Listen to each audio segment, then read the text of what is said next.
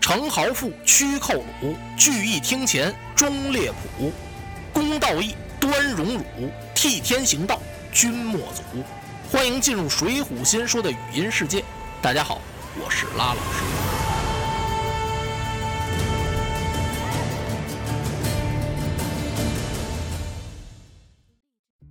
王庆发配燕安府，两个借差押了他离开东京汴梁，走出好几十里路来。前面一片大树林子，忽然有打这树林子里边出来好多人，不下二三百号，拦住了他们的去路，把两个借差给吓坏了，以为是来劫持王庆的呢。王庆一看，原来都是东京素日平常他结交的那些好友。嘿，这些朋友感情没忘了他呀。开始一出汴梁的时候，王庆心里很难过呀。他父母去见他，他都没落泪。现在一看这些朋友，王庆就觉得鼻子一发酸，眼泪下来了。说明我这家财没白散，还交下了这么几个人。这些人过来都给王庆道受惊，找了两个能说会道、推举这俩人为为首的，不能大伙儿一块儿说呀。这两个人过来，先跟这俩借差商量，说我们是王庆的朋友，准备要给他见见行。因为王庆此一去，不知何年月日再能返回东京。这俩借差李平、李贵互相看了看，心说：“啊，啊，怎么办呢？不行，不行，还不把脑袋给砸瘪喽！”他们知道王庆教的这些人不是什么文人墨客，都有个三八招四八抖的，会打两下子。他俩仔细这么一看呢，这里边有些人还暗藏着刀剑呢。今天说好的那是说好便好，要是说不好的呀，就许把我们俩杀了。李平、李贵常出衙门口，什么人都见过，见什么人说什么话。啊，那好说，行行行，啊，诸位随便。这俩人这么一听，既然随便，请二位借差给个方便。用手这么一指，给什么方便？王庆还扛着家呢，那个家呀，虽然不太沉，可也十多斤呢。铁叶团头护身家，得把家给我们开开呀。这家上还贴着封条呢。其实啊，死店活人开。如果说这个打官司的人要把钱花到，人家能把这封条给你挑喽。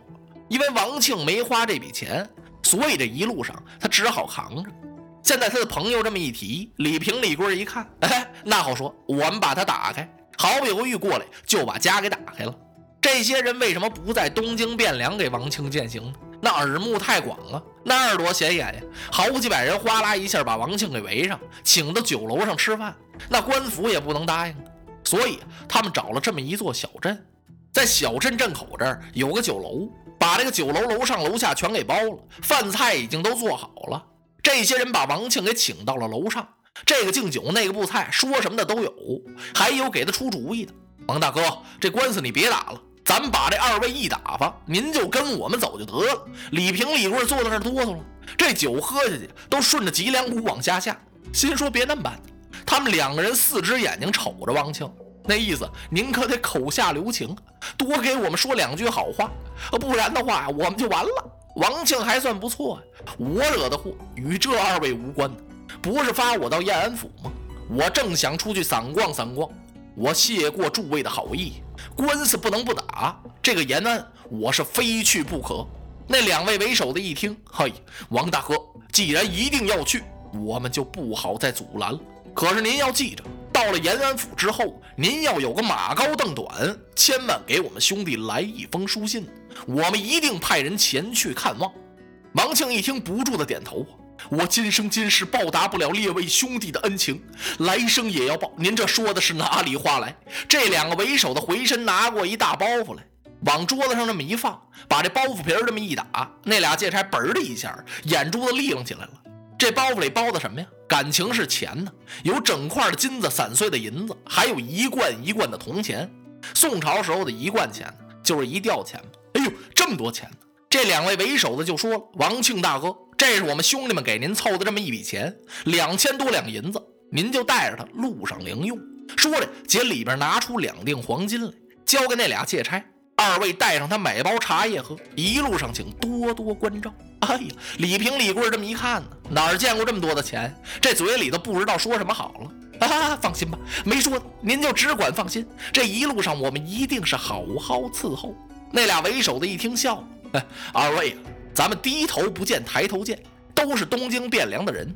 我们这个朋友到了延安府，得打几年官司。大概您二位给送过去之后，就要返回。哎，对对对，您的话我明白啊。放心，您二位借差还得受累，帮着我大哥拿着这钱。哎，那好说，我们换班呗，再比这沉点儿。也能背呀！这俩人说的话，互相看了一眼，心说这回这财咱算发上了。总抄着发财，不知道这发财是什么滋味怎么说发上了呢？这家伙这一堆就是两千多两银子，我们这不是白捡吗？另外这菜头亲自跟我们说的，如果要把王庆杀了的话，给他出了胸中这口恶气，回来一个人就赏给我们白银千两。这要搁到一块是多少钱呢？我们就不当这份差了，弄个小买卖这么一开，我们就忍了。这俩人坐在这胡思乱想，不知道想什么。这些人跟王庆说了些什么话呀？他们也没听见。吃喝完毕之后，该登城了。嚯！王庆这些朋友难舍难离的，由打酒楼上把王庆给送下来，又送出十多里路，这才洒泪分别。这些人都回东京汴梁了。两个借差押着王庆往下走。你还别说，这两锭金子还真管点事儿。一出汴梁的时候，这俩对王庆鼻子不是鼻子，脸不是脸，而且还使这棍子不断的抽打。现在不是吗？和颜悦色呀，一边走着一边跟王庆聊着天您什么时候累了，您告诉我们一声，咱们就在道边歇一会儿，何必这么贪赶路程呢？这路途上的事儿就是我们哥俩说了算了。没出东京，我们得听人家；到了陕西延安府，只要是把公文往那儿一递，咱也得听人家。但是这中途路啊。那就听我们俩人的了。哎，您看见没有？天王大，地王二，他二王三，我王四。您想怎么着就怎么着。王庆也不愿意搭理他们俩，为什么呢？知道这不是他们说话的，是那两锭金子。好啊，二位贵差，走累了咱们就歇会儿。哎，那算对了。从这天起，他们是早早的就住店，晚班的才离开店房。中途还不知道歇多少气儿，走出两天来，李平、李贵这么一商量，差不多了吧？咱们真得走到延安府再杀他呀，那就来不及了。哎，找个地方往前走不远，二十里路有个地方叫黑虎口，这道我走过，那地方特别背景，咱们就在那儿把它结果了就得了。啊，对，两个人商量完了之后，对王庆更加客气了。嚯，酒也足，是菜也足，让王庆总得高高兴兴。哎，王大爷，咱们今儿个多赶几里路程，前面这个地方背景一点。背景也没什么，咱们加快点脚步赶过去之后，咱们就住店。您看好不好？王庆只好听这俩人的摆布。等走到黑虎口的这时候啊，太阳已经平西了。李平就说了话了：“哎，兄弟，咱别这么紧赶了，坐会儿得了呗。啊，坐会儿，坐会儿。您请到这边来，找了几块青石往那儿一坐，喘了口气儿。李平递了个眼色，这李贵笑嘻嘻的：王大爷，有事儿得跟您商量商量。”王庆一听，什么事儿？二位就只管说。前面有个卡子，过这个卡子，您必须呀，得把这家带上点您看见没？自从咱们酒楼吃饭之后，这家我们一直替您扛着。现在您得委屈委屈了。王庆一听，那没什么呀，带就带吧。哎，您放心，一过卡子我们就给您摘下来。哎，带上吧。